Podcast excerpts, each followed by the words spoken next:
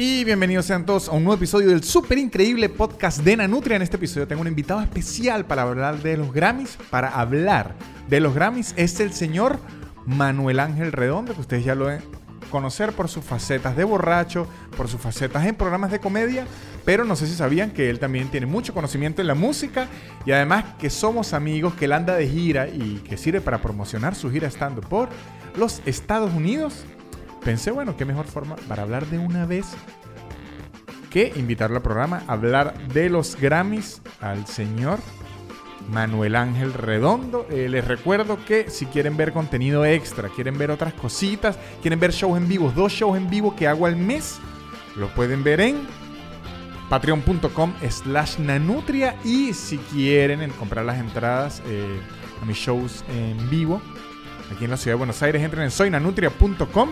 También les recuerdo que deben seguir a los patrocinantes. Casupo.com, los mejores artículos de cuero del mundo, según este podcast. Eh, y tiene unos tapabocas increíbles. Revísenlo, arroba casupo.com. Y debo decir que me equivoqué. Dije que Casupo, la semana pasada, era la montaña que dividía a Valencia, a Maracay, a Carabobo de Aragua. Y no, me dijeron que era el lago de Valencia. Que Casupo es la montaña de Valencia. O sea, perdona a los valencianos que ofendí y a los maracayeros que les agregué una montaña. Pero lo que en sí no me equivoco es que los mejores tapabocas y los mejores artículos de cuero lo tiene casupo.co, eh, envíos gratis a los Estados Unidos y envíos no gratis al resto del mundo y garantías ya, garantía ya, arroba garantía ya, la mejor forma de mudarse en la ciudad de Buenos Aires porque le ofrece el seguro de caución y la garantía sin quitarle un ojo en la cara y ayudándole a que se puedan mudar tranquilos, arroba garantía ya. No insisto más, este programa con Manuel Ángel Redondo arranca ya. El super increíble podcast de Nanutria, el super increíble podcast de Nanutria, el super increíble podcast de Nanutria y empezó. Y aquí estamos con el señor Manuel Ángel Redondo. Saludos, estimado Víctor Javier, saludos desde el estado de la Florida, en los Estados Unidos, donde el uso de mascarillas está prohibido. Prácticamente. Es todo lo contrario, no es lo contrario. aquí es como si lo usas, estás mal. Es que allá es, si usted dice coronavirus, da. Si lo ignora, la ley del hielo. Le están aplicando la ley del hielo. No, aquí lo que dicen es que, ah, pero eso no da tan duro así como dicen. O sea, hay eso suavecito, una gripecita y ya. Hasta que usted de repente lo GoFundMe que 20 mil dólares 10 días en un y uno, marico, no quiero salir de la casa más nunca en mi vida. Sí, sí, sí. Que se ayúdenme a recuperar a mi abuelita de COVID, 50 mil dólares. Y que mira, tu abuelita tiene 82. Yo creo que no, no hay necesidad de recuperar esa cifra.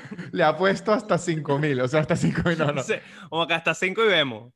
Miren esto, yo eh, invoqué, convoqué a Manuel Ángel a esto, porque a lo mejor mucha gente lo conoce, de, pero tenemos Patria, lo mejor mucha gente lo conoce de entre grados, lo conoce por ahí, pero Manuel Ángel da sus inicios, su pie en el mundo del espectáculo y la farándula, realmente es como periodista musical, como comunicador musical. En verdad ese es como su fuerte. Sí, bueno, en efecto, gracias a, mi trabajo en, la Mega y en la Fundación Nuevas Bandas, comencé en eso que se llama la industria musical, que ahora en Venezuela es algo chiquitico, pero sí. Bueno, pero así, así son la mayoría de industrias en Venezuela, menos que sea el petróleo, el ron, el chocolate y la droga. Y la putería, que no vale mentira. Pero sí, sí, sí. La putería en Venezuela es una buena industria y oh. la aplaudo. La, la putería de hobby y la putería de oficio. Claro, la, que es profesional, la que se hace con, un, con una base. Mira, eh, sí, y, pero recordemos que igual en Venezuela, durante sobre todo los años 80, era una potencia de la música en Latinoamérica, los, con los cantautores, soundtracks de novelas, era una locura. Sí, pero yo debo decir como persona de 32 años que estoy harto, Manuel Ángel, de que la gente me esté diciendo lo arrecho que era Venezuela en los 80 y los 70, porque lo que me da es arrechera de que la perdieron, de que la perdieron. sí, sí, sí, es como que no, es que usted habla así a la ligera, pero en los 80, marico, no existía. Y algo hicieron ustedes que me lo volvieron mierda, así que ni me lo recuerdo. es como cuando yo, yo tenía un amigo así, no sé usted, cuando la familia era millonaria hasta antes de que naciera.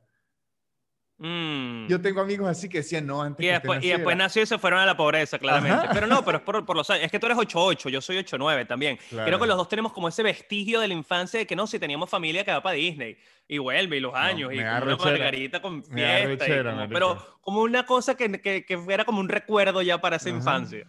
Me da rabia y no quiero recordar. Hablemos de lo que vivimos. Y creo que es buen momento de, de entrar a esto con los Grammys. Se, se acaban de dar los Grammys.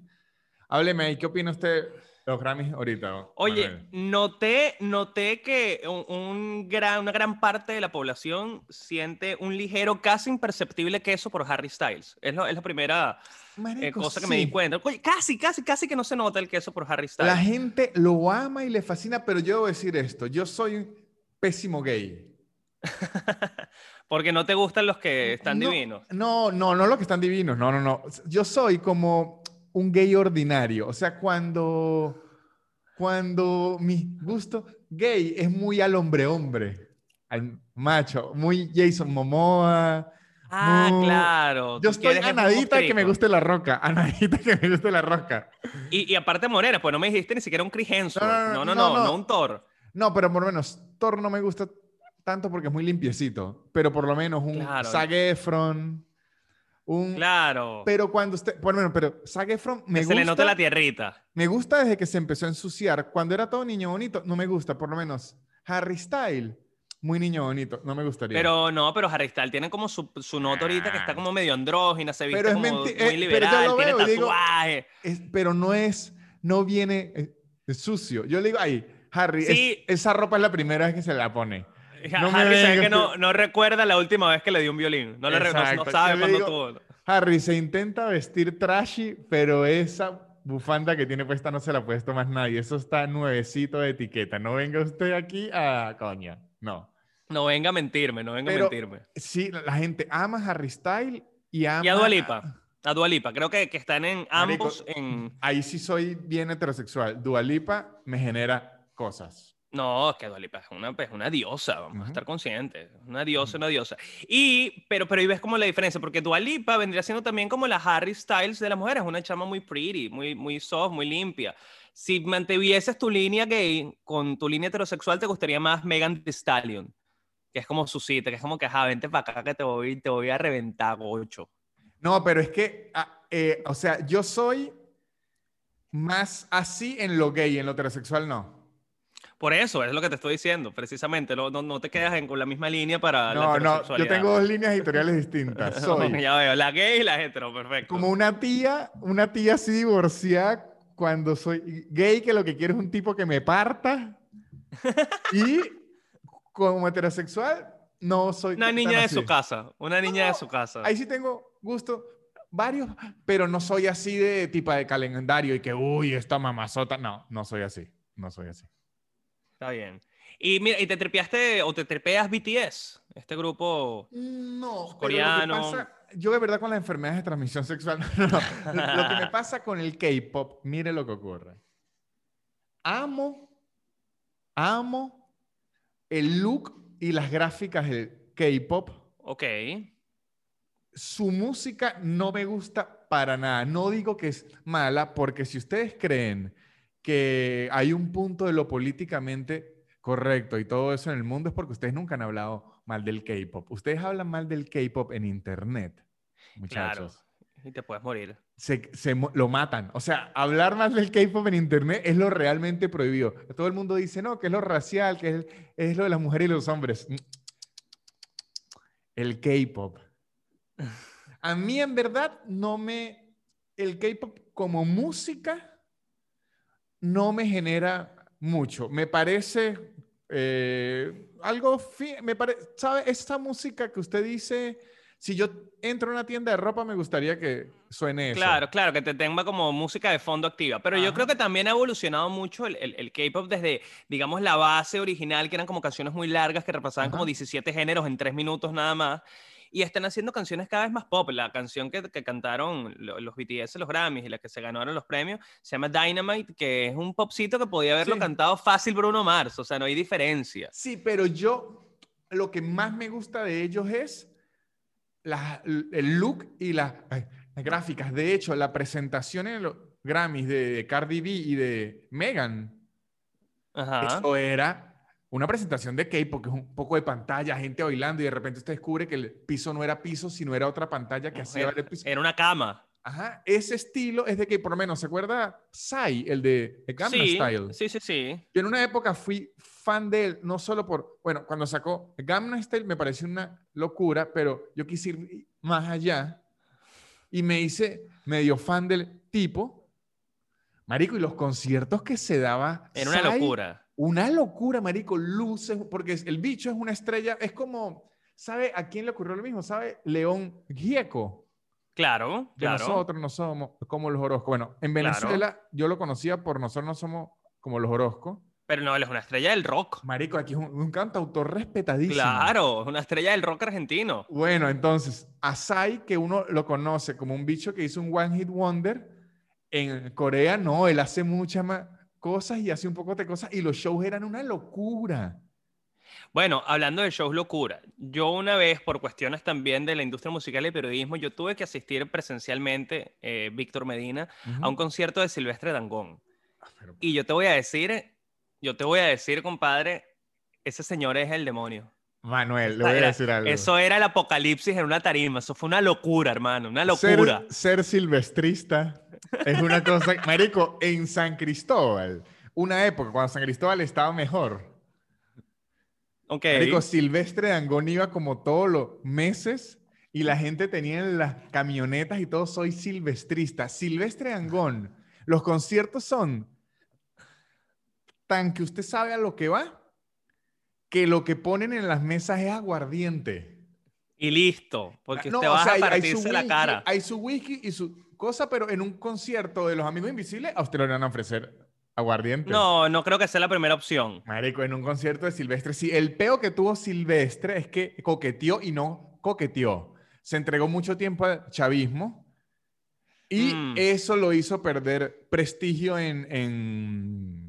En la En- comunidad artística y el No, y- y respetado en, público. en San Cristóbal, porque San Cristóbal es bien Es- opositor. es- claro, es muy opositor. Pero después, ¿sabe qué era es- esa época estilo cuando Calle 3 y todo, que, que apoyar a Chávez siendo Era afuera medio cool, ¿no? Era era- como era medio cool. izquierda cool. Como Sí, que sí, somos sí, sí. artistas hippies, entonces, claro, Ajá. estamos con la revolución, cállate. Sí, sí, Sí, exactamente. sí, sí. No, y bueno, pero por- de, de conciertos de, de vallenato en San Cristóbal también, em, creo que fue por el año 2012, estaba por, por San Cristóbal con, un, con unas bandas y al día siguiente había un concierto de vallenato y fui y, y me dio mucho miedo porque Ah, había una movida de, Sí.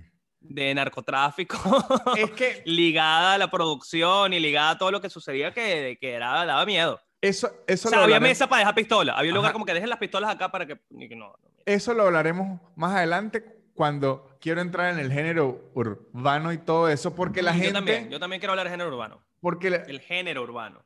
la gente quiere asociar ahorita solo el género urbano al barrio y todo eso, y no, la salsa, el vallenato, la, o sea, hay mucha música que nace de ahí. La- aquí en Argentina la, la cumbia. Claro, la cumbia villera. Pero ahora volvamos a lo- los Grammys. Primero, en líneas Ajá. generales, vamos a pa- parar el punto para no ser así abiertos. Ok. ¿Cómo vemos a eh, lo que Bad Bunny ganó eh, artista pop urbano latino del año? Bueno, punto número uno, esa categoría está diseñada para darle un premio a los latinos. No importa qué hagan. Y En esa misma categoría puede estar nominada una banda de metal, Bad Bunny y No, Rubén no. Blades. Pero vi que la, ahora la variaron, porque por lo menos Fito Páez, ahora, ahora la separaron. Antes sí era así. Ahorita Ok. Fito Páez se ganó la del rock latino. Ah, muy bien. Y Natalia. Lafourcade se ganó la de música mexicana, que debo decir, aunque yo amo a Natalia Lafourcade, que ya me parece trampa, Se las gana todas, sí. No, sí, sí. y es que decirle, conchale, Natalia, hay un pocote de gente que sí, bandas de bandones, o sea, un No, y que pocote ya de hacer música folclórica, ya dáselo a los demás, ya tú Es- vuelves a hacer tu cosa, tu, tu Hay un, pato. un- un pocote de señores que soplan falta de, de pan y eso, que ese era su momento en los Grammy, ese era su momentico. Y viene Natalia a quitárselo. Ajá, pero... Sí, es que ya Natalia siendo- también desde hace rato es como una, una niña consentida de la industria Ajá. musical latina. Pero es increíble. Sí, sí, sí, sí, sí. No, y es buenísima, claro, no, no, no, no se le quita ningún tipo de mérito a su, a su éxito. Ahora vamos con lo de em, Bad Bunny. No, me parece más que merecido. ¿Quién más iba a ganar un premio por música urbana latinoamericana si no es Bad Bunny este año? Ajá, porque lo que quiero dejar claro aquí, que esto es importante, aquí es donde vamos a ahondar, es que me parece que la personalidad, Marico, me parece increíble, es un fenómeno de estudio lo polarizante que se transformó.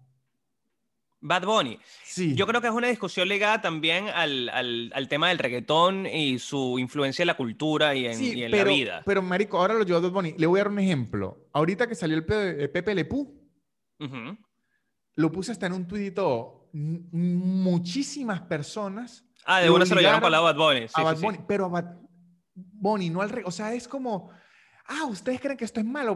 O sea, ahorita lo quieren poner como la representación del diablo y del antivalor. Pero, pero ¿no crees que eso se deba también a que más bien él es la voz y la cabeza del género? Yo creo que es más que todo eso. Él es el representante directo para darle un nombre y un apellido al, al reggaetón. Sí. Eh, eso creo que lo Entonces, cuando la gente quiere atacar al reggaetón o el movimiento, básicamente el primer nombre que viene es el de Bad Bunny, que tampoco que le haya puesto muy, muy, muy difícil con el meme de la mamá y la mamá de culo. Es decir, está como también reciente la conversación de, la, de, las personas. Pero, pero sin duda más que merecido. Pero sí es un tipo muy polarizante, pero creo que es eso, es como la, la representación de, o la cara, mejor dicho, del género. Y cuando se ataca el género, se ataca principalmente a Bad Bunny. Yo, yo soy, yo me puedo declarar Bad Bonicista. Claro. Y me parece, como mucha gente dice que no lo entiende ni nada, creo que el de los mayores logros que ha tenido Bad Bunny y Balvin, yo se lo atribuyo a los dos, es que llevó el reggaetón. Sé que esto va a sonar raro, pero lo que quiero es que se entiendan. Lo sacó de lo humilde y lo marginal, por así decirlo, y se los presentó a los cifrinos, a los chetos, a las fresitas. Y también dentro de esa misma discusión a nivel internacional hay una especie de reivindicación de la latinidad a través del reggaetón, del, orgullo latino a través del reggaetón como nuestra música y su éxito en el mundo. Y muchísima gente, y es una discusión, lo que pasa es que el problema es a qué lo, lo compara uno. Entonces muchísima gente dice que Bonnie va a ser progresista o va a generar contenido y lo comparan que sí a Freddie Mercury, ¿no? Hmm, Pero también. no tiene sentido. Porque Freddie Mercury representaba una causa mucho más grande que era la homosexualidad en una época en donde la homosexualidad estaba prácticamente prohibida. Después estaba el tabú del VIH. Además, si usted era rockero, era el diablo. Todo eso. Bad Bunny, ¿a qué viene a representar ahorita en la actualidad? Aunque, sinceramente, y hay que admitírselo, era un género que no me tenía ningún contenido mucho más allá de la calentura o de exhibirse. Era muy escaso, era muy escaso el, los temas fuera de o la calentura o, el representing, ¿no? Exacto. Y Bad Bunny y J Balvin le agregaron primero un poquito de contenido, un poquitico, porque no le estoy diciendo que son Malala, la, niña esta que se ganó el, el, el, premio. No son Greta Thunberg haciendo reggaetón, no, tampoco es así. Y, y le agregaron una estética diferente que para los gringos fue mucho más agradable. Sí, y le dieron concepto, que es lo que yo digo. No solo era el tema de las canciones y de, la, y de la línea visual que tenía el reggaetonero promedio, sino crearon su propia identidad. Cada uno de ellos eh, ha, hecho, ha hecho pues eso posible a través de su música, de sus videos. Y también eso, darle un poquito de contenido a las canciones. También puede haber como, como bueno, depresión, eh, e inclusive la conexión de temas desde una perspectiva muy del reggaetonero, pero hablando de temas serios. Yo Perreo Sola es una canción feminista, el video es un video feminista, tiene un mensaje y la canción lo que dice Yo Perreo Sola. Tampoco es que tenga una gran letra, pero ese es el mensaje. Y el mensaje puede sonar básico, puede ah. sonar idiota, pero yo lo he discutido con, con amigas, eh, digamos que, es que no quiero decir el término, pero sí, digamos amigas muy activas con el feminismo. Ok. Y con que puedan perrear con un poquito, un poquito menos de, culpa. O sea, porque igual, Marico, todos somos seres humanos y nos gusta la diversión, la calentura, y que, que usted me ofrezca lo mismo, sintiendo un poquito menos de culpa hacia mi género, es como gracias. Por favor. Por favor. No, y aparte sí, suena muy básico, pero ¿a dónde está dirigido el mensaje? Exactamente. Va a estar para que suene en medio de una fiesta a todo volumen, donde tampoco es que haya mucho tiempo de hacer un análisis profundo. O sea, si usted está esperando que de las canciones de Bad Bunny salgan las nuevas enmiendas de los derechos de la mujer, usted es un loco. no, eres un no eres, eres, un, eres un bruto, más que todo. Es un tipo que no tiene ningún tipo de criterio en la vida. Otra de las cosas que me parece con el reggaetón actual, este, porque ojo, sigue existiendo todos los ámbitos, pero está este reggaetón actual, es que además le está agregando un aspecto más musical, que es que andan haciendo discos. Andan están haciendo conceptos. están volviendo a ser el, concepto. Tiene una pues, línea gráfica, tiene un mensaje, tiene un look no es volviendo, porque es que nunca lo tuvo, porque aunque Wisin y Yandel hacían los mm. extraterrestres y eso, era puro hit, hit tras hit tras hit que lo acumulaban y ya, esto viene como algo. Sí, yo creo que artistas como Bad Bunny, como J Balvin, le, han dado esa curaduría más a lo que sacan, al video, a, los colores, al diseño gráfico, a todo. Aquí está el argumento. Y disco. Y aquí está el argumento con decir, sí, pero Korn en el 2000 hizo un disco que arrancaba desde la canción número 13 porque tenía... Y que claro, pero Korn era rock y el rock ha hecho conceptos desde los 70. O sea, ellos vienen ya como con algo mucho más digerido, que es más fácil de agarrarlo. En el reggaetón eso no existía o existía muy poco. Y estos bichos lo están como integrando a eso. Creo que les están sí, por, usar el mismo ejemplo. Korn, muy buena banda, me la tripié muchísimo pero no fue transgresora dentro de su género como sí lo son estos dos caballeros que estamos mencionando, que cambiaron las reglas de lo que se estaba haciendo en su música. Y yo que conozco... Eh, a Bad Bunny es mi pana y tengo su WhatsApp, qué mierda. Digamos, yo conozco gente que consume el género de reggaetón como género principal. Sí. Y he estado en el, igual que en el mundo del hip hop, el hecho de que un rapero, un reggaetonero, se vista de mujer en un video es transgresor. Una locura. Es, una locura. Y lo comparan que si, otra vez, que si con Freddie Mercury o el glam en los 70, es completamente distinto. Es Más bien era, era, era, usual e, esa, esa, ese look medio Sí, medio, vamos a decir, eh, muy afeminado, ¿no? el glam. Claro, el glam, que tenía mucho eso, ese look medio Bowie, medio ahorita Harry Styles, no, no era lo absoluto transgresor en su momento, como que en medio de la cultura del reggaetón, tú te saques un video con unas tetotas así montadas. Ahora, que descubrió el agua tibia, no, pero sí trajo el agua tibia donde más nada había fría. Exactamente. Oye, vale, pero Víctor. No, no, es, que, es que llevo, es que llevo tiempo en eso. Que escribir una nota en CNN. No, Parico, porque es que no entiendo la necesidad de ultrapolarizarse en lugar de agarrar y decir, no me gusta. Y ya. Ah, y sigue con tu vida. sigue con tu vida. Sí, sí, sí. Si no es como, Marico, por lo menos lo de mamar culo es de lo que más me molesta. ¿Sabes? Que la gente dice, y ustedes van a, gustarle ese tipo que dice mamar culo, porque ¿sabe a qué me recuerda? Me trae flashback de Vietnam cuando uno oye a esa gente decirle, ojo, y no tengo ningún problema con Laureano, sino con la gente cuando dice ustedes que hacen humor diciendo groserías en vez de ser como, Laureano. bueno, pero si a él le gusta hacer la mierda así y a mí me gusta montarme una tarima y decir, le mamé el culo al vigilante para que me dejara entrar. ¿Cuál es el problema? Exacto, entonces cuando atacan a Bonnie así, yo me siento atacado a mí mismo y que entonces ustedes lo que quieren oír es la misma ¿Y por qué hacían las cosas así? ¿Por qué el humor de Laureano es así? Quitando porque le gustan porque él lo tenía que hacer para televisión pública y abierta. Claro, un horario para un, aún para todo público, un horario en que había niños. Ahorita en el que si bien el material está disponible, uno lo segmenta o, lo dirija a quien tiene más o menos pensado dirigirlo, ¿no? No, y usted Yo no creo que Bad Bunny quiera que sus canciones las pongan en, en kinder, en la primera clase, que mira, vamos a aprender aquí. No, lo dudo. Y si usted está poniendo Bad Bunny en kinder y que los niños se las aprendan y eso, ah, bueno, pero bueno, breve anécdota aquí, Víctor, Víctor Javier.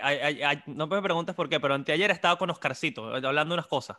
Así es mi vida ahora, estaba hablando con Oscarcito. Y Oscarcito decía que en, que en, un, en un momento de su vida él fue a- a- al, al colegio de, al- de unos conocidos y demás, y una señora se le puso fúrica en la calle porque qué bolas tenía él, que a su hija en el colegio le estaban enseñando el hacha en vez de enseñarle las demás cosas. Y él le dije, bueno, pero ejército le has dicho, señora, cambia a su hija de colegio. Exacto. Eso no es culpa mía. Ajá. Le pasa, vale. No, y ahora bien, el hacha, muy buena canción que No, la está enseña. increíble. Chan, chan, chan, A ti te va a caer el hacha porque eres una sexy muchacha. Temazo, temazo. Ahora, esa rima que se la sacó de debajo de la manga porque hacha casi que no rima con más nada. Y el bicho le metió sexy muchacha. Ajá, wow. Claro, es que dijo, coño, yo me puse a inventar el hacha y esa mierda no rima con más nada. Tocará muchacha, no joda. Porque, guara- Ay. creo, ajá. Porque cucaracha no es sexy, la Ajá. sí, oye, eso es raro. Ese es un aspecto que quería tocar. Ahora quiero tocar otro aspecto en los Grammy que me llamó la atención, que viene ocurriendo desde hace mucho y es una conversación que me resulta interesante. ¿Qué opina de todo esto que se habla de que el rock ahorita está muerto? Que el rock murió. Bueno, de hecho, el álbum rock de este año se lo ganó No, Disturbed. ganó The Strokes, que es un buen disco. A mí me Sí, gustó pero mucho ese disco. yo se lo voy a decir. Si usted me pregunta, ¿yo qué soy en género musical? Si me tengo que etiquetar, yo diría que soy rockero. Así mismo. Sí, Mira y no he escuchado ese álbum, no he escuchado ni una canción. Es que en verdad no, no sé qué ocurre en el ambiente ahorita so- social que muy poca música rock actual, yo particularmente, Víctor Medina Mejía, estoy invitado a, uy, marico, a ver lo que eh, salió. La verdad que no. Yo, yo lo que creo es que, es que no se ha renovado en, Ok. en- en- en- en décadas. Ya no hay nada nuevo que haya, que haya fusionado y que haya tenido un impacto, así haya sido efímero, como por ponerte un ejemplo, como utilizando Korn, el New Metal. El New Metal era Ok. una forma de rock que en un momento tuvo un impacto muy importante Ajá. en, en- el mundo y la sociedad. Y eso creo que no ha sucedido ya desde hace bastante tiempo, que haya un- un- una, una suerte de, Ujú. bien sea un revival, como también pasó a comienzos de los 2000, que había como un revival más rockero, Y más entró como guitarrero el distorsionado. punk, que sí, con Blink. No, vino, vino el indie también, vino Ajá. el indie, exactamente. Bueno, el punk era un, un poquito más atrás, pero también está por, por esa misma época. Yo lo que creo es que eso es lo que ha pasado, no se ha renovado. Entonces, ahorita lo que queda es el vestigio de las grandes bandas del pasado, Ok. como por ejemplo The Strokes. O por ejemplo, uno, la gente va a estar pendiente si U2 saca un nuevo disco, No, si oh, marico, ahí anda el pobre Dave Grohl cargando la industria en la espalda. Cargando marico. todo el rock el solito, casi coño, vale, pero alguien haga un tema bueno. Marico, Dave Grohl diciendo, marico, yo sé, pero no puedo. Que ya estoy cansado, no sé qué hacer, me rompí una pata y seguí Exacto. tocando Ajá. con la pata rota, vale, Marico, ustedes. Dave Grohl Andy, que, pero por Dios, ayúdeme, muchacho. Ojo, porque mire esto, yo también creo que parte de lo que está de moda, me, me explico. Mm. En los 2000, recuerdo, no sé qué estuvo de moda en los 90, yo sé que en los 90 estuvo muy de moda el grunge, pero por lo menos en los 2000, Mm. El indie. no, pero en los 2000, el skate, Claro, finales de los 90, comienzos del 2000. Lo que pasa Entró- Venezuela nos llegó retrasado. el skate entró con todo. ¿Y de qué venía acompañado el skate? De guitarras eléctricas y punk. Entonces, Blink Sí. 182, toda esa música. Entonces, ahorita que está de moda, no está de moda el skate. Ahorita es- está de moda o los videojuegos, o podría ser el freestyle, Mm, Dependiendo, sí, dependiendo también de la zona y geográfica. eh, sneakers, moda ur- urbana. Ahorita es- está muy de moda todo eso. Entonces, por eso es que el hip hop, es yo creo, es, es que yo creo, no, no es que sea una verdad. Yo creo que el hip hop, el reggaetón y, y todo eso, ahorita revientan porque es que alguien rockero ahorita no está a la moda. Sí, pu- pu- puede que haya algo de moda, si quieres verlo desde ese punto de vista. Yo creo que también es, es lo, es lo que hablaba de que no han sabido como, como renovarse y, y tener una, una voz que los diferencie y que los haga ser un tanto más únicos. Sin embargo, yo creo que eventualmente sucederá algo. Yo no creo que, que el rock se muera. Yo creo que eventualmente pasará algo y un indicio de eso, y lo conecto con el mismo Benito, es el último disco de Bad Bunny, que tiene un poquitico más de instrumentación, de bases de, de- de El- algo de música. y yo creo que el para de- él, para, El de Zetangana es cuatro No, eso- canciones rock. Sí, no, y, y, y- y tecno y todo vaina, se loco. Pero creo que el, el- el reggaetón con un poquito más de instrumentos orgánicos es algo que se, que se viene por ahí y eso eventualmente va a conducir a otras cosas. Bueno, alguien que creo que ha logrado y le voy a jalar bolas, eh, Luis, el de los mensoneros. Ok, bueno, pues que Luis, Bueno, se me olvidó el apellido, marico. Luis Jiménez, Luis Jiménez. Luis Jiménez, el vocalista de los, mejor, de, de los mensoneros. Yo, primero Y de yo Lagos. Por eso me catalogo imagino que a Luis como el Nanutria de la música, porque ¿cuántos proyectos tiene Luis? Como 15 mil. Así, Luis tiene banda como yo podcast. porque tiene Araguato, que es buenísima. Araguato creo que es de mi, de mi fab de entre las tres. Por, con todo el cariño que le tengo a los mesoneros, claramente. También, es mi, es mi favorita. Es mi favorita. Este, Araguato, están los mesoneros y está Lagos. ¿Qué, ¿Qué hizo Lagos? Luis Jiménez, mucha gente, como que lo, yo no, yo lo conozco, pero no soy el nivel de amigo que le pudiera decir, yo sé lo que piensa. Voy a especular en lo que creo que hizo. Si no han oído Lagos, se los recomiendo. Luis Jiménez, el vocalista de Los Mesoneros y vocalista y a veces no vocalista de Araguato, porque ahí se turnan. Tiene una banda que es como del género urbano, pero ¿qué hizo? Le metió lo más rock que puede. De hecho, la vocalización de él es... Es él. Como rock. Es su identidad, es él, es su manera de cantar. Con algunos fraseos medio reggaetonzosos, claramente, pero es su manera de cantar. Y me parece que es un intermedio que yo dije, qué bello que esto está en la mitad. Claro, ¿no? Es como el reggaetón indie. Ajá, es como lo que le, decía de, de Ya Baila Sola. Es que si un rockero no quiere sentir que está perdiendo la dignidad perreando, puede bailar lagos y no se debe sentir mal. Por sin problema alguno, sin problema alguno. Es Luis con este chamo Mr. A on the Beat, si no me equivoco, es el, su, su seudónimo artístico. Buen, coño, buen grupo, buen grupo. Claro, y creo que todo eso es, eh, están haciendo ahora. Los raperos argentinos, ¿sabes que aquí en Argentina el rock siempre eh, eh, predomina? Claro. Los raperos argentinos que siempre juegan entre hip hop y rock, ahorita están jugando entre hip hop y reggaetón. Eh. Pero, pero con el tema del rock, yo creo que eso, que por un lado no, no creo que muera, pero creo que, que, va a tener que encontrar su manera de volverse a comunicar, de, de, encontrar un rival de una manera. Y ojo, es lo que te decía, el, reggaetón está volviendo como mucho instrumentación, eso va a conducir a pues, otras cosas. y poniendo un ejemplo también de eh la movida argentina, está Woz, que es un tipo que sus músicas en grabada es más orientada al hip hop, pero la, el performance en vivo es súper rockero con una banda y es pesado. Bueno, marico. Eh, ¿Va a estar ahí? Calle 13, aunque ahorita ya René ya es como otro género, ya René es como, no sé qué coño es, ya, ya René anda, marico, en una locura. poesía recitada sobre tambor africano. Exactamente. Pero Calle 13 era reggaetón con banda. Esa era, esa era la, la, la, regla principal, era reggaetón pero con una banda. Y con una banda grande, con mucho instrumento de percusión. Sí, sí, sí.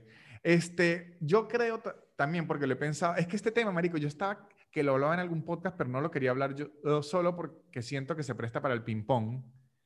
Yo también siento, esto en general, cuando llega un género musical transgresor, o sea, creo que todo tiene picos, ¿no?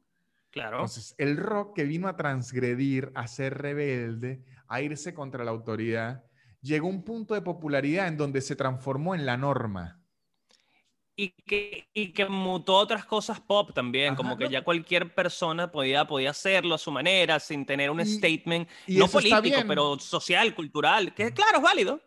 Y, es válido, pero pierde un poquitico de fuerza la, Yo creo que ahí entró el hip hop, porque el hip hop venía a representar otra vez transgresión, fuck the police, todo, todo, todo. Luego, ¿qué le pasó al hip hop? Drake. Hmm. Luego el hip hop se transformó en eso mismo, llegó a un nivel que no tenía que representar nada, sino podría ser lo general. ¿Y qué está ocurriendo ahorita? Que el reggaetón se siente que está representando algo de transgresión y el trap. Claro, claro, claro. Yo creo que dentro de la movida que podemos empaquetar, empaquetar que ya vamos a hablar de eso como urbana, el, trap ha sido como lo más transgresor en, en los últimos años.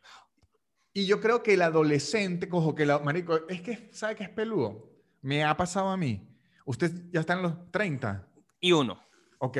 Cuando uno está en estas edades, es una lucha constante por entender que uno ya no es el mercado. Oh, sí, es difícil, es difícil. Y, ojo, y yo lo entiendo muy bien eh, con base en que hay cosas que, que, que, ven los carajitos o que escuchan que ni de, y por carajitos son chamos de 18, no me estoy refiriendo a alguien como un pelo más contemporáneo o más joven, perdón. Obviamente, los adolescentes por su actitud, porque yo fui adolescente, usted fue adolescente, uno se va a inclinar por lo más transgresor, porque uno en la adolescencia lo que quiere ir es contra el sistema. Claro, uno quiere ser diferente. Usted ve que la mamá se indigna por mamar culo, usted dice, pues será ese mamar culo en esta casa. Entonces, yo, yo ni siquiera lo había pensado. Ahora quiero mamar todos los culos que me pasan por delante. Exactamente. Marico, es que es, es como, como, es un paso natural. Y hay algo arrechísimo que me dijo a capela. Aquí en, en, este podcast, en este espacio, en esta humilde ventana. En esta humilde ventana para ustedes, queridos espectadores. Que él me dijo algo increíble, que él me dijo que él sabía que ahorita era el artista transgresor que los papás le tenían miedo, ¿no? Mm. Ajá, y que le da miedo porque él tiene un hijo y que él dice, ¿quién será el yo de mi hijo? El yo que yo le oiga a mi hijo y diga, mierda, eso sí está ya pasadito. Qué miedo, es verdad. Y, lo, y capaz le va a tocar a él como padre. Es que, es que el dijo, dijo, va a llegar un día donde mi hijo quiera ir a ver a un tipo con cuernos que está chupando sangre y que yo le diga que eso me parece una locura y que él me diga que yo soy un viejo ridículo. Claramente va a pasar. Claramente va a pasar. A mí, a mí, a mí me pasaba en casa, que también lo entiendo con los discos de Venezuela Subterránea y Guerrilla Seca, que mi papá llegaba que si, mira, marico, ¿qué te pasa? Sí, sí, estás hablando tú aquí, tienes 11 años y estás escuchando una canción de un carajo de que está haciendo narcotráfico y mató a un vecino. No, vamos a quitar esta silla. Ajá, ahora, vamos un poco, este, porque esta, esta idea me, me, me, gustaba. ¿Qué recuerda usted? Eh, sé que esto va a sonar muy entrevista en magazine, pero yo creo a ver, a ver, a ver, a ver. que vamos a terminar en algo bueno. ¿Qué soy en su, en su casa de niño? ¿Por, por el entorno familiar o por decisión voluntaria? Por el entorno familiar, ok. A los siete años, uno a los siete años es que sí. Baby no, a los siete años mi mamá me llevó a Sabana Grande a comprar el, el cassette de Servando y Florentino. Ah, o sea, usted era... O Salserín, Salserín. Marico, ¿sabe que es una locura? Usted no sabe lo difícil que es explicarle a los argentinos que hubo unos Bastric Boys de salsa en Sí, es difícil, es difícil. en general a, muchos latinoamericanos. Aquí existieron los guachiturros, que era salserín de cumbia. Yo siempre lo explico así, es una boy band, pero de salsa, que la partió en Venezuela. ah, bueno, entonces, lo explico así. Podemos decir que la primera música que usted se enganchó por sí mismo fue salserín. Yo creo que sí, o sea, creo que es el primer recuerdo que tengo de haberme querido yo comprar algo de, música para yo escuchar porque era lo que me gustaba. Ahora, si es por entorno, mi mamá siempre escuchó mucha música venezolana, okay. eh, Gualberto Ibarreto, Serenata Guayanesa, Simón Díaz, eso se escuchaba mucho, mucho en mi casa. Y por mi papá, mi papá es más bien como boleroso, boleroso. Me parece que soy un Rocío Durcal, ¿sabes? Un Armando Manzanero, un, romantiqueo, un romantiqueo. Porque a mí, a mí me da demasiada envidia esa gente que dice, no, yo en mi casa oía Ray Charles. Sí, claro, esa gente que tiene unos, una, unos o musicales loquísimos. Porque mi familia era lo más radial del mundo. De hecho, yo, o sea, yo oía Juan Gabriel, yo me sé una cantidad de canciones de Juan Gabriel que no tienen sentido. De hecho, amo Juan Gabriel. Juan, es increíble, Juan. Bueno, pero a mí me trae, a mí además de su música me trae recuerdo. Y mi papá y mi mamá eran demasiados de lo que le pusieran en la radio nacional. Ellos no, no tenían como ningún... No, ningún rollo de que intelectual con la música. Ah, pero como que no, eh, vamos a escuchar. ¿Usted recuerda un momento en el que haya dicho, ay, esto es otra música que no había oído, ¿qué es esto?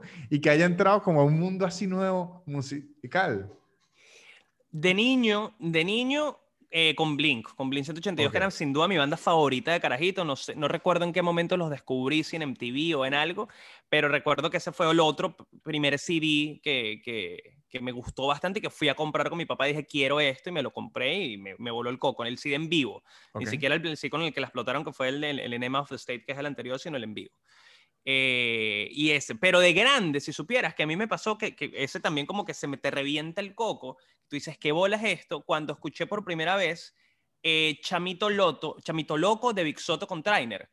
Okay, Estaba, era como el año 2016, 17, no recuerdo muy bien, pero el video tenía 5.000 views en YouTube, no sé ni cómo lo descubrí o cómo llegó a mí, no me recuerdo, sé que está en YouTube, y dije que o sea, sentí una emoción que tengo años sin sentirla de descubrir algo nuevo. Dice, algo bueno que te vuelve loco, que, te, que es transgresor para todo lo que está. Será un video de Trainer y Soto, marico, en el, en el estacionamiento de un edificio, tomándose un preveral en un vaso Wendy's, una vaina. Entonces, ¿qué es, qué es esto? Es que así, a eso es lo que me refería, porque yo tengo muchos recuerdos de momentos donde descubro algo. Marico, a mí me, me fascina mucho la música. No soy en absoluto músico, pero estoy oyendo música todo el día todo el día. No soy un intelectual de la música, yo solo digo música que me gusta.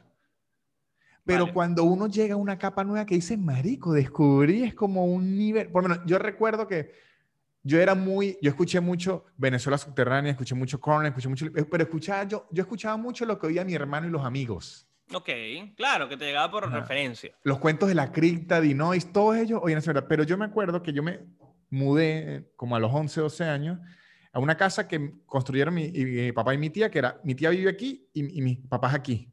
Somos Ok. vecinos. Y mi primo venía de otro background, ma- ma- marico, y cuando yo me empiezo a juntar muchísimo co- con mi, mi primo, mi primo oía Sublime, The Police, Claro, está en una nota más escapunk. Marico, y yo dije, ¿qué es esto? Yo dije que, esta, marico, y se me explotó. Los mentas, yo fui fan de los mentas, marico, Lo sé. sin sentido, pero era porque era eso, era un ruido sucio. Yo Y que decía, no conocías, que te, que te- Claro. que dejó muy loco, claro. Me quedé loquísimo, loquísimo. Y recuerdo que la, pri- la primera banda que me gustó a mí mismo, o sea, que no vino de influencia de nadie, sino fue que yo lo oí y dije, este tipo de música me gusta, me gusta fue Arctic Monkeys. Ah, claro. Cuando yo leí el video de I Bet You Look Good in the On Dance Floor, floor. marico, me volví loco. El primer dije, hit de ellos, claro, que también esa canción es burda sucia. yo dije, es- y ahí, esa fue la primera vez que yo quise investigar por mí mismo algo. sobre una banda. No, y si te pones a ver Ajá. es una letra medio reggaetonzosa. I bet you look good on the dance floor. Es Sí, como sí, que, bueno, sí. te ves rica ahí bailando, tal, pim pum pan, es como un perreo, pero rock and roll. y, y sucio, ¿sabes? Ahí, el bicho, ahí el bicho no tenía la voz tan melódica, sino era garrasposa y gritar. Claro, estaban más ponquetos, estaban más jóvenes, no estaban me, tan par- malucos. me partió el cráneo. Y ahí fue que yo empecé como a descubrir más, más, más, pero es como un buen mundo. Sí. Bueno, y por poner otro ejemplo, eh, intermedio. Pues el primero, pues, o sea, como que empecé sí, escuchando eh, con Blink 182 de Machamo, más reciente en mi vida, Big Soto Trainer, y por la mitad más o menos, eh, cuando descubrí a Spinetta, que sé que, bueno, claramente en Argentina es, es Dios. Sí. Lo- y aparte yo lo descubrí como en orden muy cronológico, pues lo, lo descubrí con la primera banda, con Almendra. Y esa ha sido también de las cosas que literalmente me, me- me explotó la, la cabeza y es un tipo cuya música escucho casi que todos los días y, y que inclusive, eh, esto, esto sonará, sonará muy dramático lo que voy a decir, pero es una música que incluso me conmueve en muchos No, momentos. pero me es- me sirve, es increíble. terapéutica. Marico, a, a mí me funciona así, en verdad, Amy Winehouse. Ok. Yo oigo Amy Winehouse y, y me llega, o sea, no es como si estuviese viendo una película. Bueno, es que tus problemas de alcoholismo tienen... No sé por qué, pero, ¿sabes? O- otra cosa que es curiosa, o sea, yo siempre lo he sido, pero de grande lo abogo más por ser bien abierto musicalmente, porque en, de adolescente yo en- en- encajaba más en los rockeros. De hecho, todos mis amigos eran rockeros, todos tenían barda. En esa época estaba de moda el, el, el emo punk. todos tenían su pollina, todos tenían las bichitas de Jack, el, el cuento de Navidad, el cliché.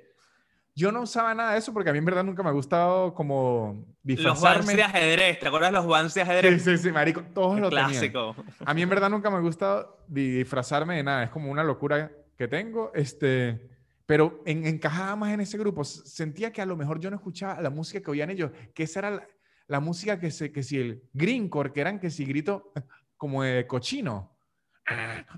¿Se escuchaba ese? Claro, claro, claro.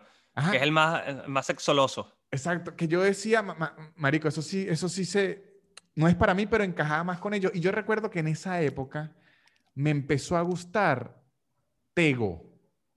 Tego Calderón. Tego, marico, me, que empezó Ah, con ok. Guasa Guasa, con todo ese peo, y se lo juro que lo tenía que oír a escondidas, Mm. porque para mis amigos no era correcto que oyera Tego, y ojo, voy a No, echarlos claro, eso era aquí- un rollo. Voy a echarlos aquí al Ahora a todos les encanta. Chucho Roldán.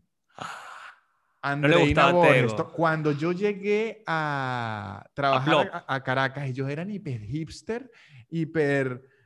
Y cuando me Ay. acuerdo que vieron mi iPod y yo estaba escuchando eso, marico, me hicieron... Por poquito me mandan a Te bañar. bullearon, te Por poquito me bullearon. mandan a bañar. No, es que no es que me bullearon, les dio como asco.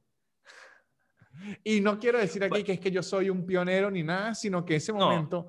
Me identifiqué con Tego. si supieras que para mí fue medio lo contrario, porque a ver, yo era el, el único rockero de mi grupo, entonces yo era el niño rockero y todos mis panas eran unos pavitos que les gustaba ir a rumbear y le hace su Tego Calderón, entonces más bien yo le tenía como idea al, al reggaetón al principio también, porque me- em, lo sentía como que me lo estaban imponiendo, o sea, mis amigos me decían, pero que no seas come gato, cochino, vale, pe, vamos a rumbear y escúchate tal, entonces como que le, le tenía un tanto de, de idea, fue un gusto adquirido para mí el, el, el reggaetón, pero bueno, sin duda, de, de Tego de los más duros, Sí, claro, los porque... más duros, Y a mí, eh, un amigo, McFly, claro. yo con él hablo muchísimo del reggaetón porque él es de los pocos reggaetoneros que yo conozco que eh, saben... No, y es su, o sea, es el género que le gusta, tipo, Sí, que sí, no, el- y- con- te habla de bases y de años. y que le habla tal año de- pasó tal. Y le habla de discos, de peleas, de- Claro, de, todo. claro. Entonces él siempre no- nos, estamos recomendando música y él me agarró como un bichito que me, que me,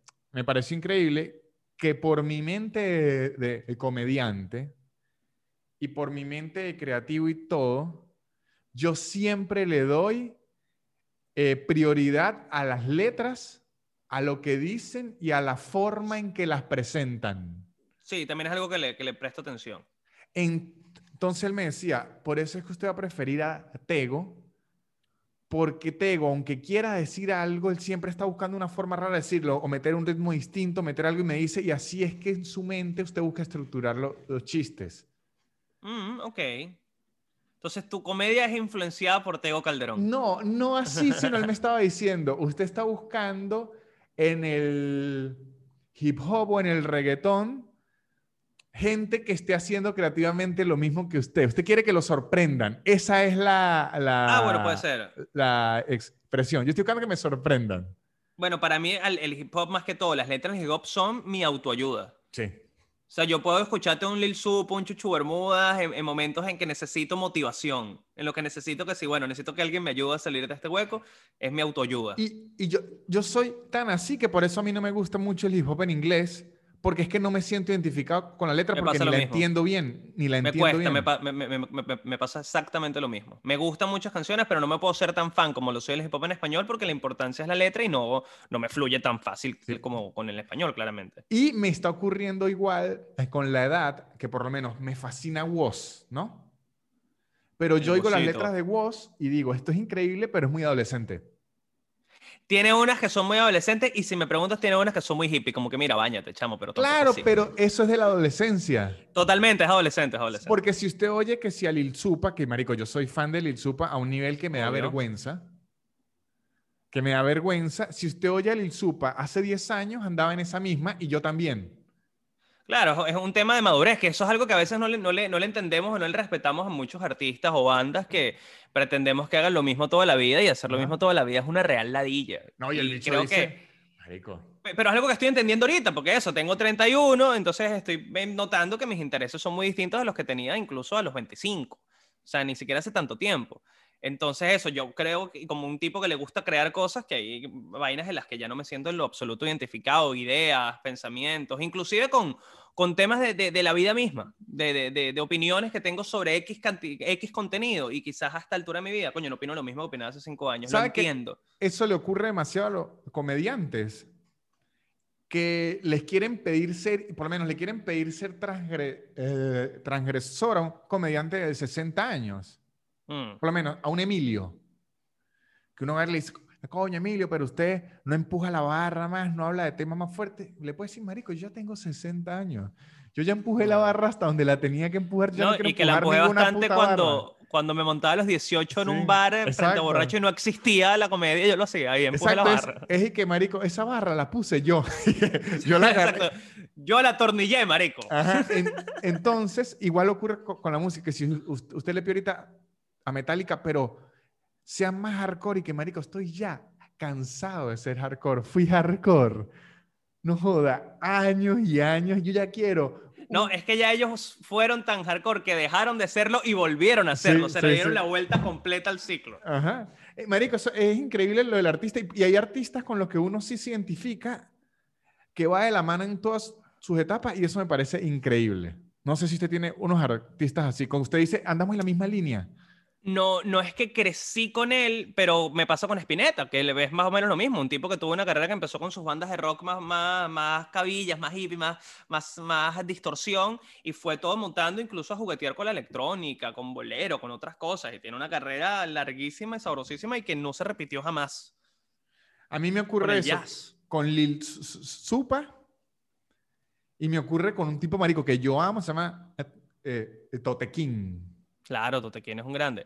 Y con, con, Lil Supa, lo que le respeto mucho a Marlon es el tema de que es un tipo que también cuida cada detalle de cada uno de sus lanzamientos. Es decir, no solo que te sacó una canción de pinga, sino que la canción está en un disco que tiene un concepto y ese concepto tiene unos colores, tiene unas fotos, tiene unos videos, todo tiene como un mensaje detrás o una estructura, una idea, un concepto. Ahí volvemos respetando las diferencias en cuanto a género y carrera eso es lo que viene haciendo Bad Bunny y J Balvin en sus discos que antes el reggaetón es que ni le importaba.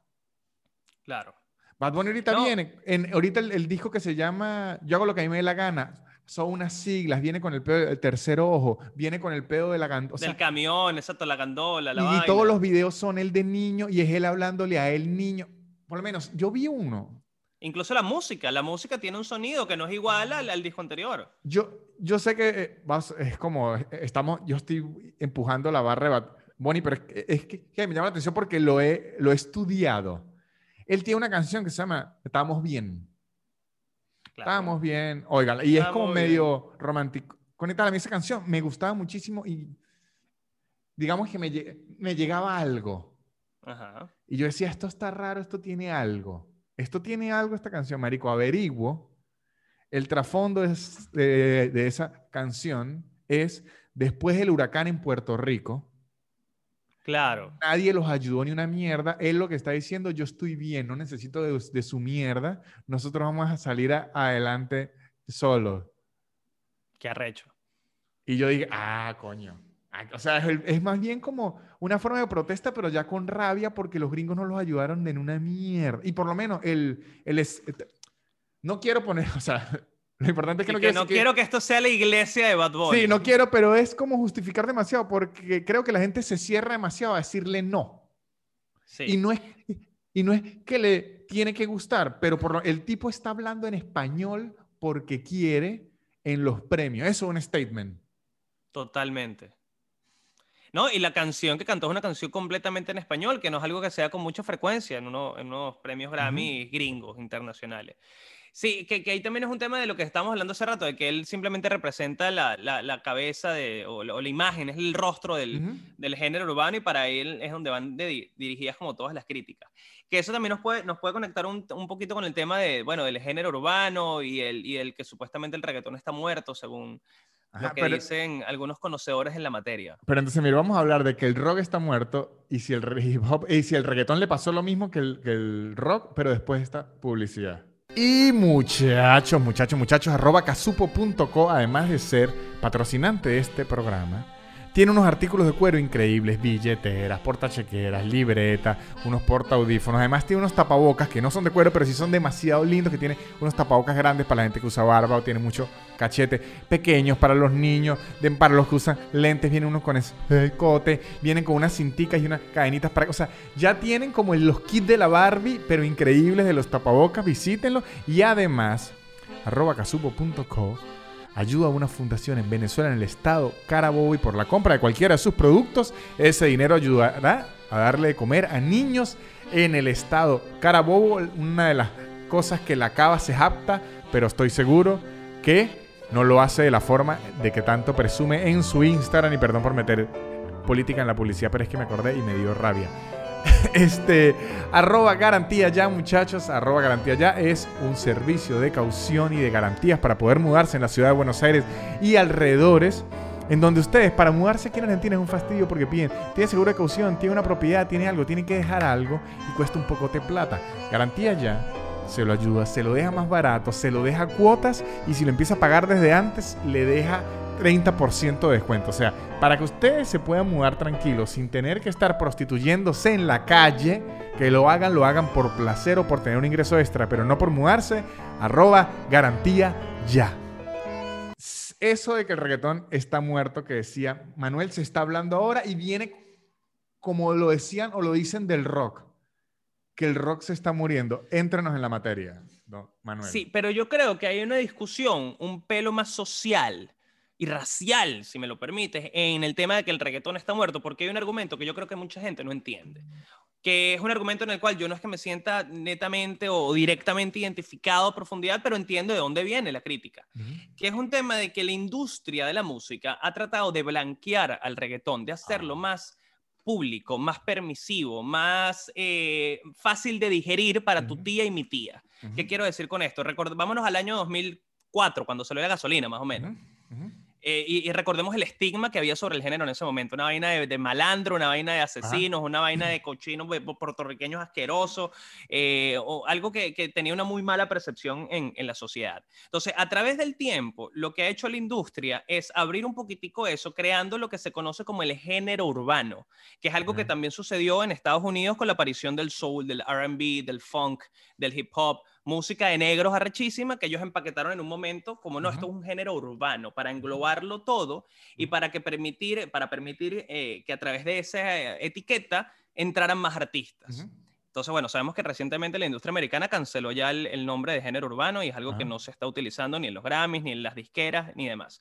Pero volviendo a pasarnos a la, industria latina, al tema del reggaetón, eh, ¿por qué digo que es un tema racial? Porque precisamente lo que han permitido con la etiqueta de género urbano es que ya dentro de esa misma categoría entren artistas que hacen un, reggaetón mucho más pop y digerible, como un Maluma, un chino y o como inclusive un chino y Nacho, una Talía, que, que no lo puedan hacer, no, en lo absoluto, pero a ver cómo lo puedo explicar y que, y que se entienda bien.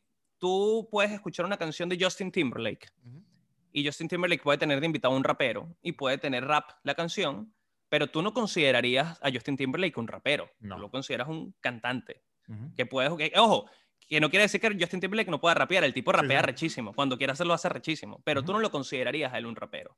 Y él jamás en la vida estaría nominado como mejor artista hip hop en unos premios. A menos que haga un disco hip hop. A menos que haga un disco hip hop. E inclusive así sería como, epa, pero Justin va a hacer un disco rapeando completo. ¿Qué está pasando aquí? ¿De cuándo acá? Habría una discusión al respecto, ¿no crees?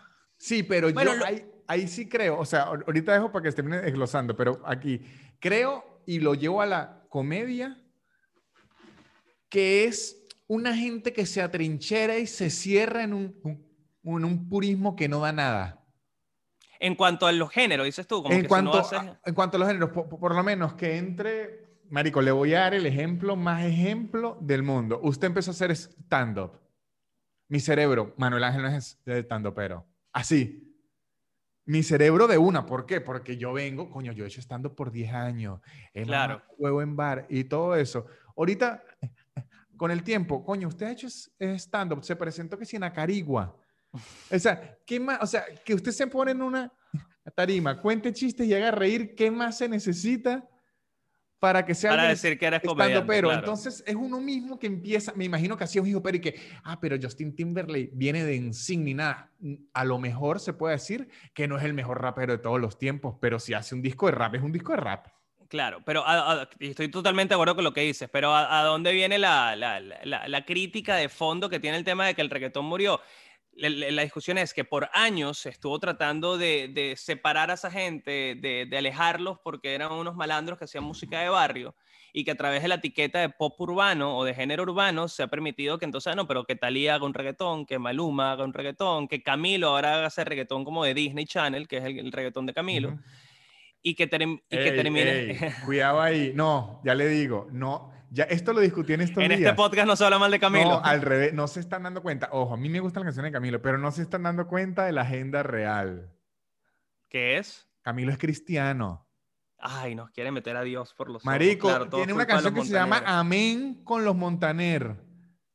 Qué miedo, compadre. Marico, Esa, o sea, disfruten las canciones de Camilo y todo, pero ¿usted por qué creen que todas las letras es que yo soy pobre, que no necesito nada, es porque él quiere pegar más, no, porque esa es la agenda del cristianismo.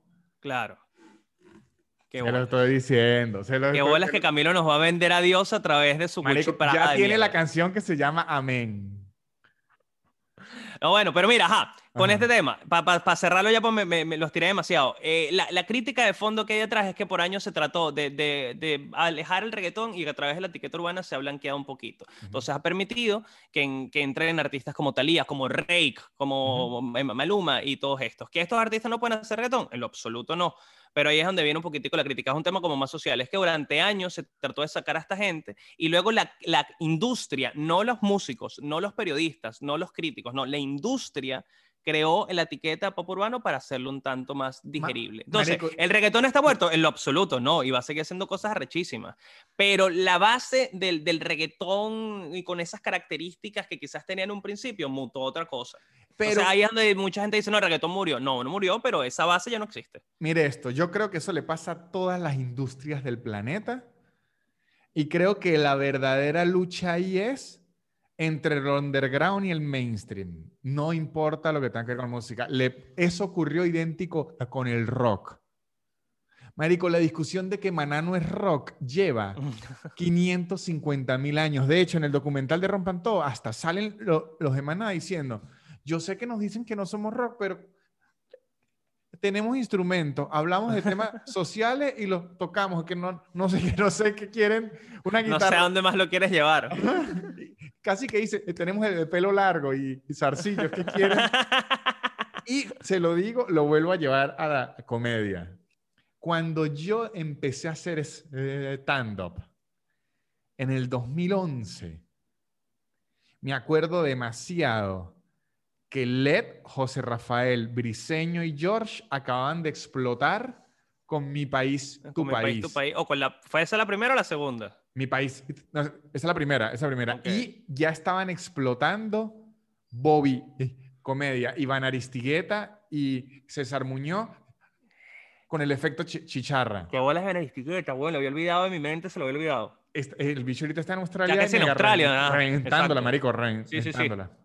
Bueno, ellos las estaban reventando, mi país, tu país, llenaban teatros eh, con cifrino, vamos a decirlo así, para no ablandar el, término. Y yo recuerdo que yo en esa época estaba empezando en el mundo del bar y escuchaba el mismo chirirucheo de eso no es eh, stand-up. Se están presentando en un teatro con, no, yo, esto es en bar, con borrachos, con, o sea, es como regocijarse de pasar trabajo, ¿sí me entiendes?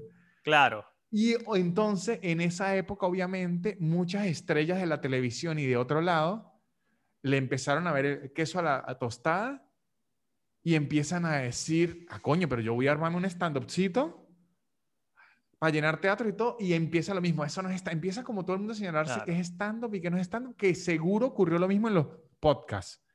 Seguro y caster que tienen 10 años que apenas vieron que todos los comediantes empezamos a hacer podcast. Ah, eso no es podcast de verdad.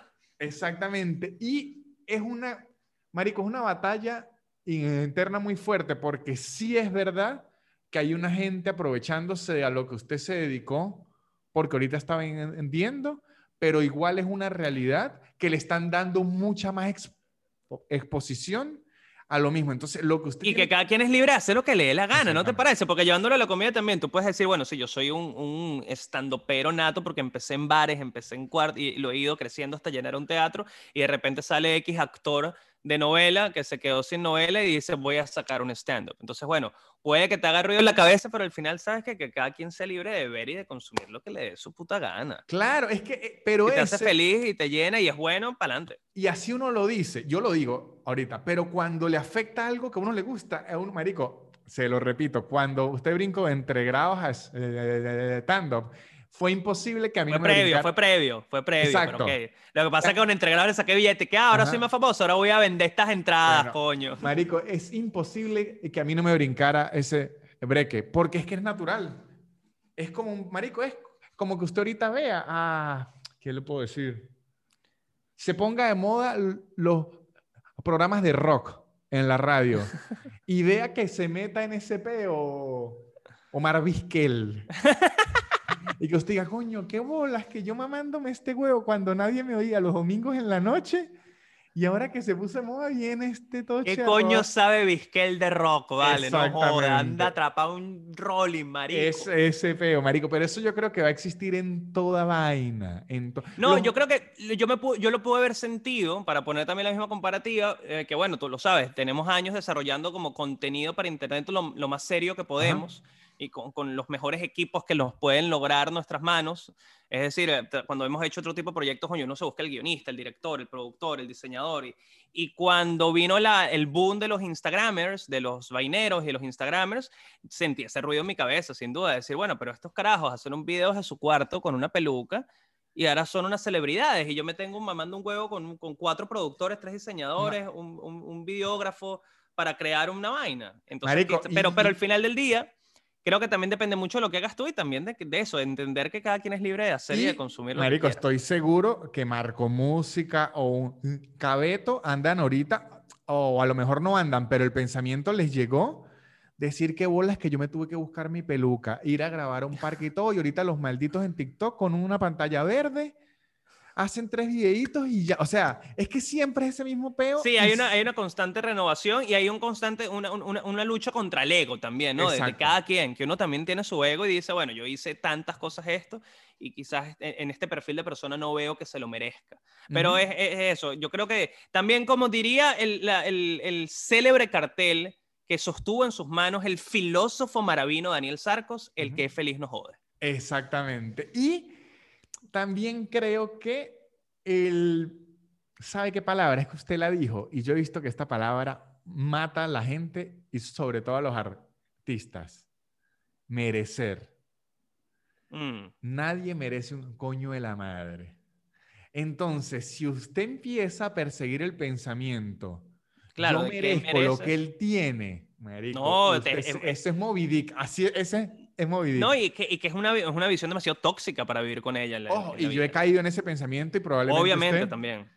Marico, Todos hemos caído en un momento de eso. Estoy segurísimo que uno dice, pero yo merezco este bicho llenando teatro. Si me vieran a mí, yo llenaría y que no, ya me vieron y no llené. Sí, sí, y no vendí las mismas entradas, entonces estoy jodido. Es mi culpa. esa debe tener otro público, porque es- es- esa es otra que me ayudó también a mí mucho y, y yo creo eh, eh, que ha ayudado a muchos músicos. Yo siempre pongo el caso de Anderson Pack, que, Increíble. que ganaron Grammy, ¿no? Creo que no ganó nada. Bueno, mentira, sí, sí, él sí, como solista sí, no con Bruno, pero sí, el Ajá, solista sí lo ganó. Bueno, Anderson Pack me parece un artista, marico, de ahorita de los que tiene más nivel, sin sentido es una cosa abominable.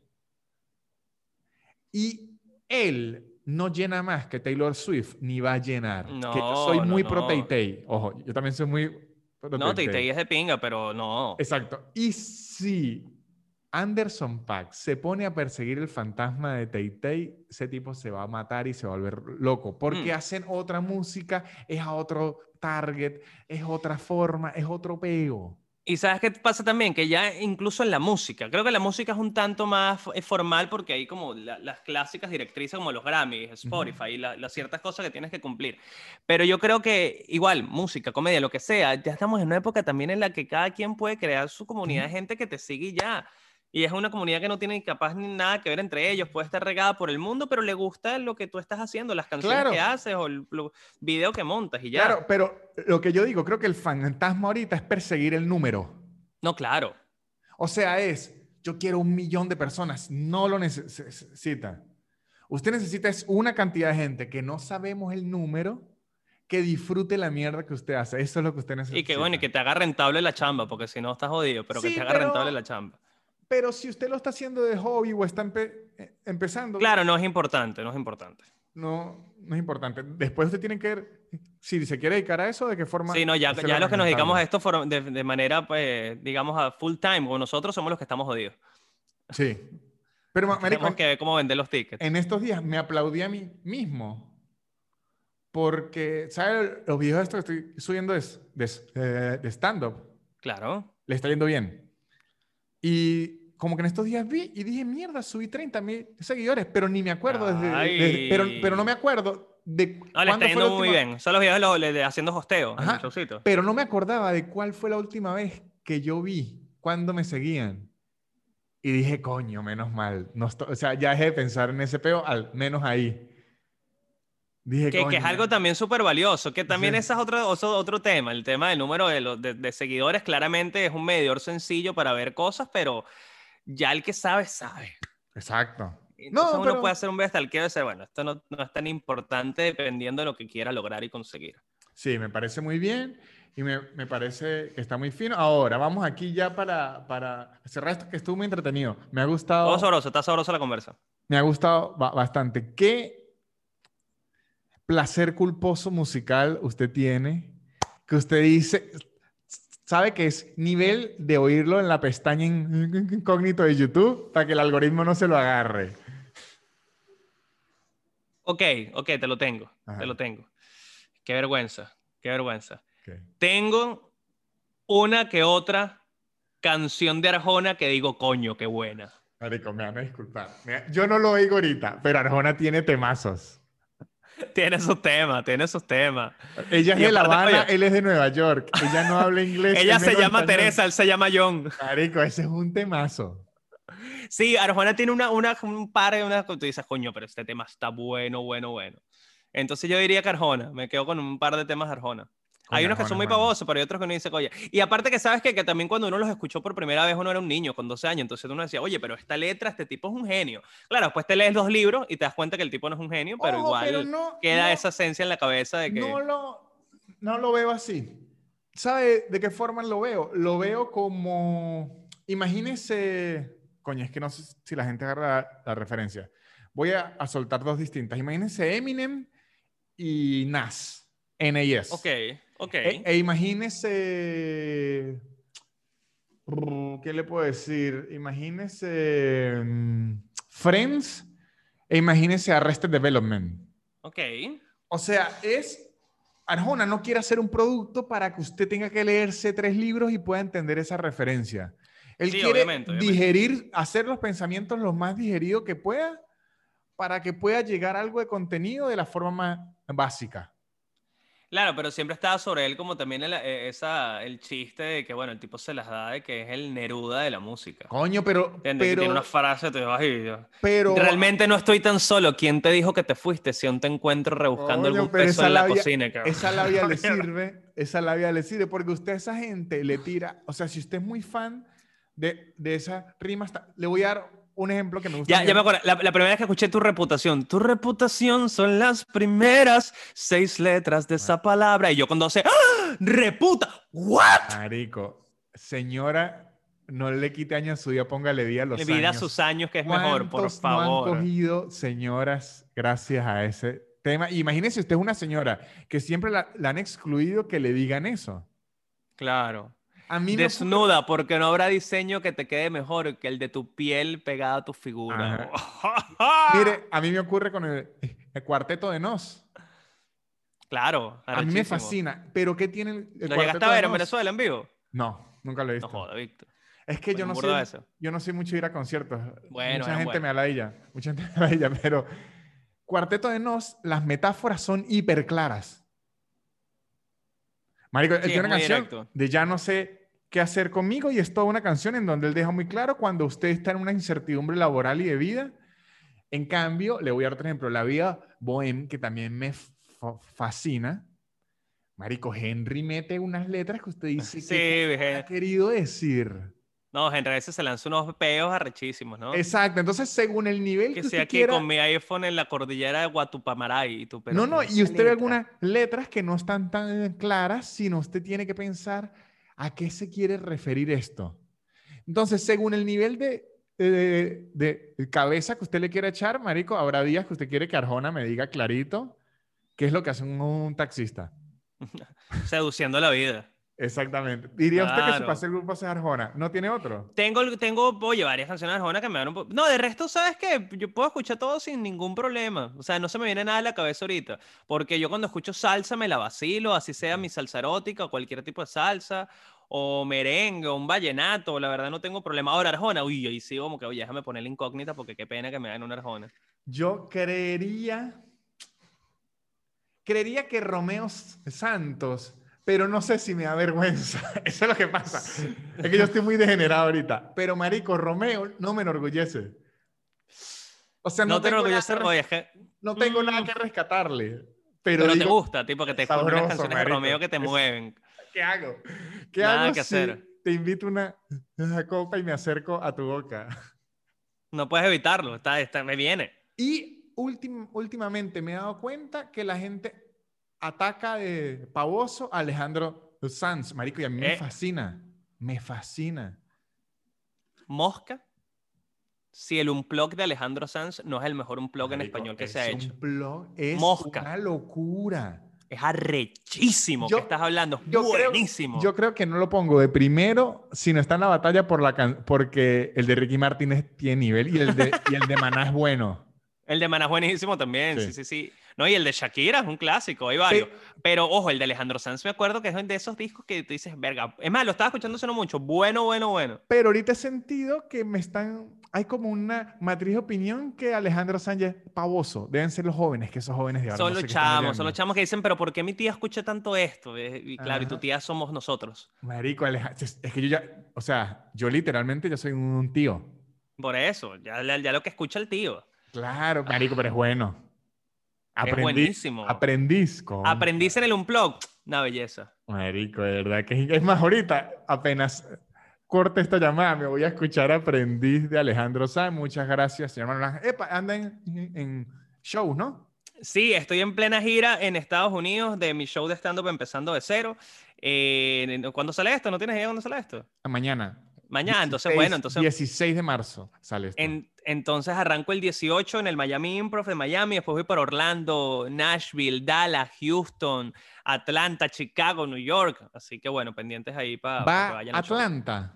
Voy a Atlanta. No lo, no lo he anunciado todavía, pero sí, estamos cuadrando para cerrar. Muchos, en- muchos venezolanos en Atlanta, nunca lo vi como una ciudad ¿Y- fuerte para... ¿Y dónde las entradas? En Ticketplate o en el link de mi video en Instagram también lo puedes conseguir. Entren, entren al. eh, es mejor así, entren al Instagram de Manuel Ángel Sí, y ahí las revisan. Y tienen todas las entradas de la gira. Le voy a dar dos datos de Atlanta, tres, que yo nunca había ido. Uno, de forma random, todo el mundo le va a decir, vaya al edificio de CNN porque tiene las escaleras más largas del mundo. Todo el mundo se lo dice a uno y que marico, yo para qué quiero ver las escaleras más largas del mundo, pero es una atracción, la escalera más larga del mundo.